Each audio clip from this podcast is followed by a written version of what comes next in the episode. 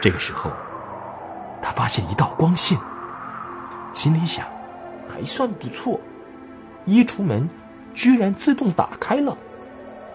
他忘记了是来找露西的，就一直朝那道光走过去，以为光线是来自衣橱门的。但是走到后来，他发现自己不是回到空房里，而是从墨黑的大树影子走到森林中空旷的地方。脚上踏的是干爽的雪，树枝上堆的也是雪，头顶是灰蓝的天空，望过去是晴朗的冬天清晨那种天空。从前面树干直望过去，太阳刚刚升起，红而清晰，一点声音也没有。似乎只有它，才是那区域唯一的生物。树丛间连一只知更鸟或是一头松鼠都没有。它从每个方向望过去，都是绵延无尽的森林。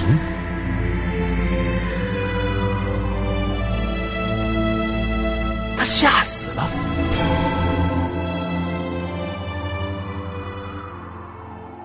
这时，他才想起是来找露西的。同时，也想到他曾经用“幻想之国”这类的话调侃过他，使他不开心。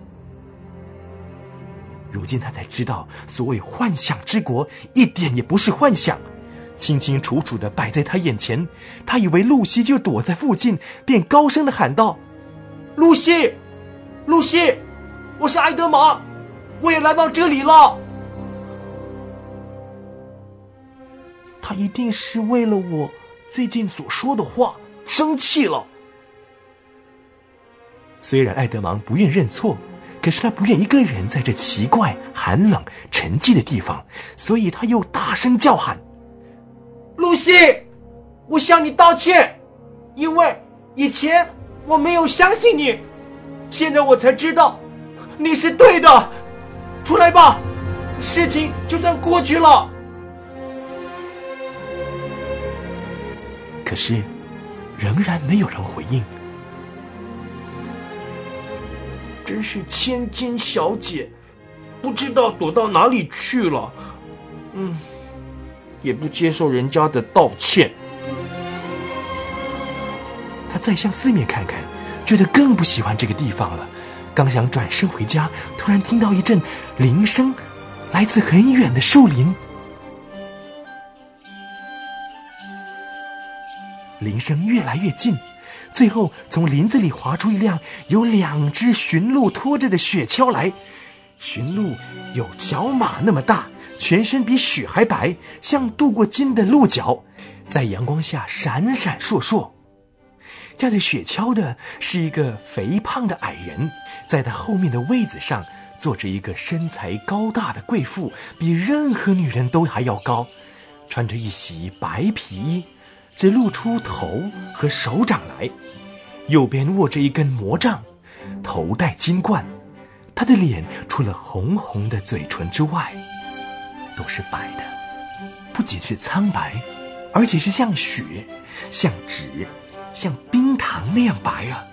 随便从哪一方面来说，除了傲慢和冷酷之外，她的确很美丽。雪橇向着爱德芒滑行而来，铃铛声响，矮人手挥皮鞭，雪片往两旁纷飞，真是一幅很好的景色啊！停！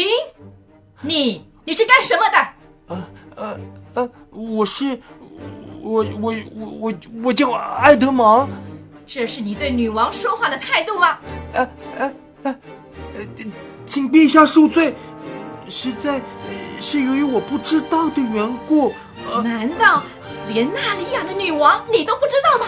啊，好，你从今以后给我好好的记着。我在问你，你是干什么的？呃，陛下，请你原谅，我我没有听懂你的意思。我我我还是学生，现在正在过暑假。